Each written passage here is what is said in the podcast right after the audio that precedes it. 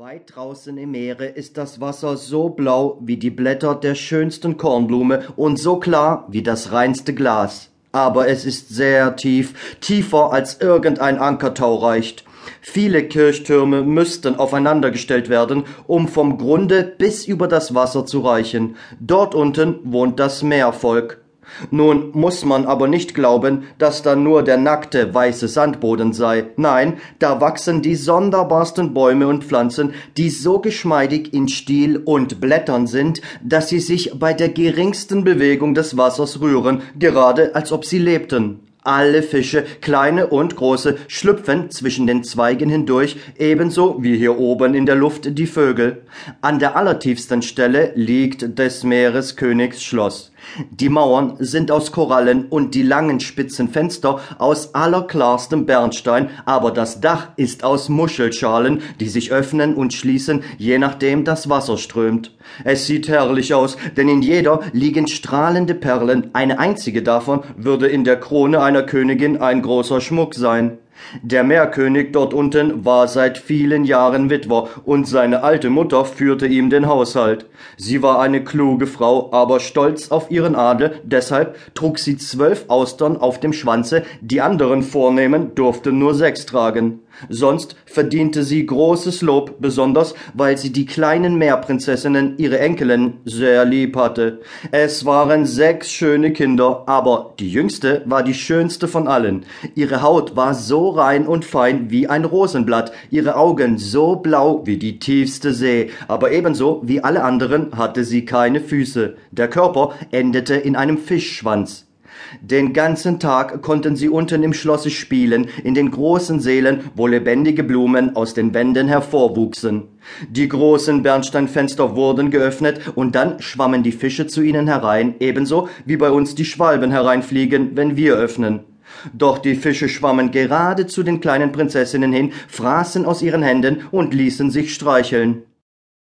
Draußen vor dem Schlosse war ein großer Garten mit feuerroten und dunkelblauen Bäumen. Die Früchte strahlten wie Gold und die Blumen wie brennendes Feuer, da sie immerzu Stiel und Blätter bewegten. Die Erde selbst war der feinste Sand, aber blau wie die Schwefelflamme. Über dem ganzen dort unten lag ein eigentümlicher blauer Schimmer.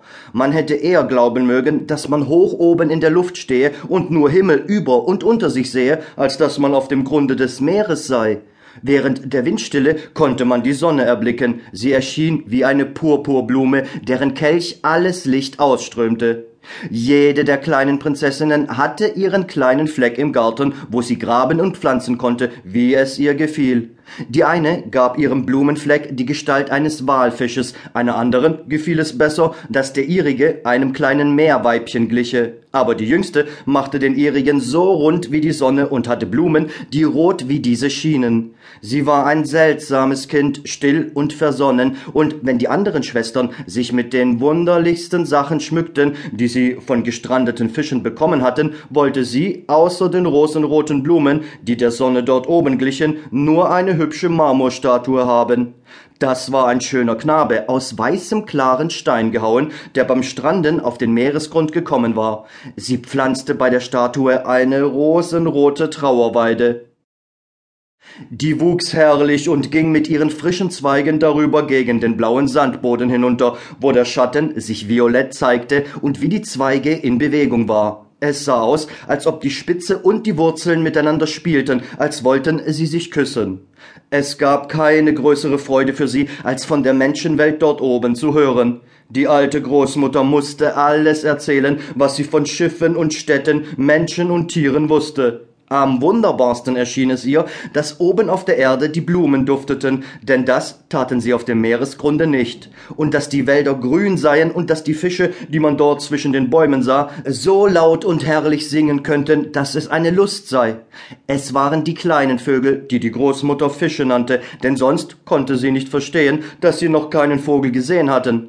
Wenn ihr euer fünfzehntes Jahr vollendet habt, sagte die Großmutter, dann sollt ihr die Erlaubnis bekommen, aus dem Meere emporzutauchen, im Mondschein auf den Klippen zu sitzen und die großen Schiffe zu sehen, die vorbeisegeln. Wälder und Städte werdet ihr dann erblicken. Im kommenden Jahr wurde die eine der Schwestern fünfzehn Jahre alt, aber die anderen, ja, eine war